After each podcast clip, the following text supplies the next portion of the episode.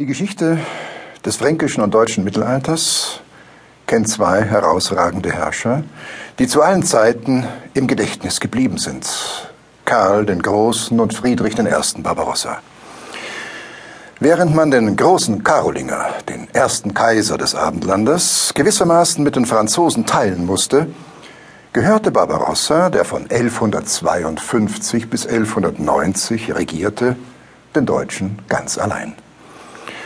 Dass er schon bei seinen Zeitgenossen besonderen Eindruck hervorrief, erfahren wir aus einer berühmten Quelle, den Taten Kaiser Friedrichs. Dort ist folgende Beschreibung von dem damals etwa 35-jährigen Stauffer überliefert. Der göttliche Kaiser Friedrich zeichnet sich durch seinen Charakter und sein Äußeres so sehr aus, dass er auch den Menschen näher gebracht werden soll, die ihn nur selten zu sehen bekommen. In überaus reichem Maße haben Gott, der Herr, und die Vernunft der Natur die gemeinsame Mitgift vollkommenen Glücks auf ihn gehäuft. Sein Charakter ist derart, dass man ihn nur loben kann. Seine Gestalt ist vorzüglich gebaut und an Größe steht er über den Mittelgroßen. Sein Haar ist blond und oben an der Stirn leicht gekräuselt.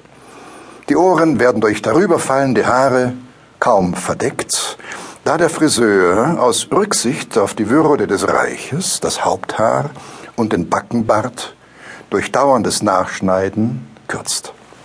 Seine Augen sind scharf und durchdringend, die Nase schön geformt, der Bart ist rötlich, die Lippen sind schmal und nicht durch breite Mundwinkel erweitert. Das ganze Antlitz ist fröhlich und heiter. Die in schöner Ordnung stehende Reihe der Zähne ist schneeweiß, die Schultern sind etwas hochstehend, in den kurzen Weichen liegt Kraft. Sein Gang ist fest und gleichmäßig, seine Stimme hell und die ganze Körperhaltung männlich. Durch diese Leibesgestalt gewinnt er sowohl im Stehen wie im Sitzen höchste Würde und Autorität. Soweit die zeitgenössische Beschreibung, die sicherlich nicht nur ein Idealbild zeichnet.